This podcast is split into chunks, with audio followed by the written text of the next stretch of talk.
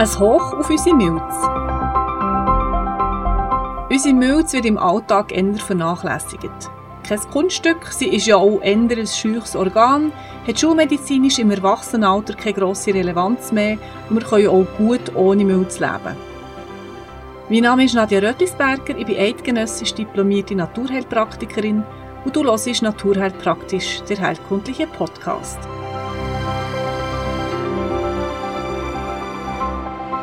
Im Kindes- und Jugendalter ist die Milz für den Mitaufbau vom Immunsystem zuständig. Und wer mich schon länger verfolgt, weiß, dass ich ein riesen Fan vom Immunsystem bin und ich sehr für ein individuelles Immunsystem plädiere. Immunsystem, wo in einem sehr rigiden und starren Rahmen müssen laufen, entwickeln Enderallergien und auffällig spätere Autoimmunerkrankungen. Lustig finde ich auch den Zusammenhang vom Wort ein Spleen haben, also eine außergewöhnliche spinnige Marotte zu haben. Das Wort Milz auf Englisch heisst nämlich Spleen. Übersetzt könnte es also auch sein, dass die Milz durchaus ein kreatives Organ ist, aber die Kreativität eben auch kann überborden und in ein Spleen ausarten. Es kann zwar manchmal lustig sein, wenn jetzt du zum Beispiel als Einsiedler irgendwo alleine im Wald lebst und dein Spleen auslebst. Es ist anstrengender, in einer Dreieinhalbzimmerwohnung zu sein, jede Woche drei, vier neue Keramikhamster heimbringst und sie zu den anderen 600 stellst. Spätestens beim Zügeln wird das Spleen mühsam. In der Heilkunde ist die Milz im Alltag zuständig für geordnete Gedanken. Das heisst, kreisende Gedanken in der Nacht, anstatt zu schlafen, zum hundertsten Mal das Gleiche denken, zeigen, dass die Milz schwach ist. In der alten Heilkunde wird die Milz zusammen mit dem Magen und der Bauchspeicheldrüse als ein Organ angeschaut. Darum können wir die Milz unterstützen, wenn wir auch den Magen stärken. Beispielsweise mit regelmäßigem und warmem Essen. Und regelmäßig ist hier sehr wichtig. Die Milz ist auch für den Verdauungsrhythmus zuständig und ist sehr dankbar, wenn wir ihr einen regelmäßigen Rhythmus vorgeben. Was können wir sonst noch tun, um die Milz zu unterstützen? Ein wichtiges und vielleicht leidiges Thema ist, wir müssen für einen möglichst guten Schlaf schauen.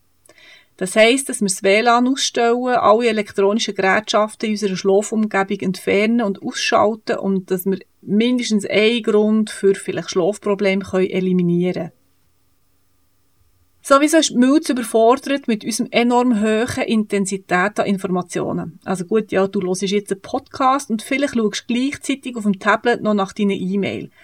Also kurz gesagt, weniger Informationen in einem viel gemächlichen Rahmen tut der Milz gut.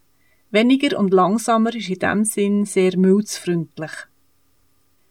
Es gibt eine Heilpflanze, Wegwarte, die heißt Cichorium intubus, ist eine der seltenen Pflanzen, die die Milz unterstützen. Bei der Ceres-Urtinktur hat Wegwarte einen Bezug zum Ja zum Jetzt, zur Treue zu sich und zu anderen gegenüber. Sie hilft, den Jetzt-Zustand zu akzeptieren und uns nicht länger in Tagträumereien zu verlieren. Du siehst, es ist also besser, in Nacht zu träumen, als tagsüber zu Tag zu träumen. Ein sehr schönes und feines Nahrungsmittel in meinen Augen, weil es Milz auch stärkt, ist die Edukastanie. Es macht sehr viel Sinn, die Maroni im Übergang vom Spätsommer in den herkundlich gesehen, melancholisch, herkundlich gesehen, melancholisch Herbst zu essen.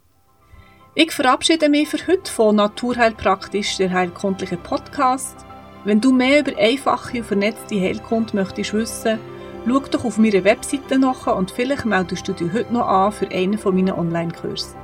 Du findest mich unter www.nadiarödlisberger.ch und meine Kurse unter Angebot.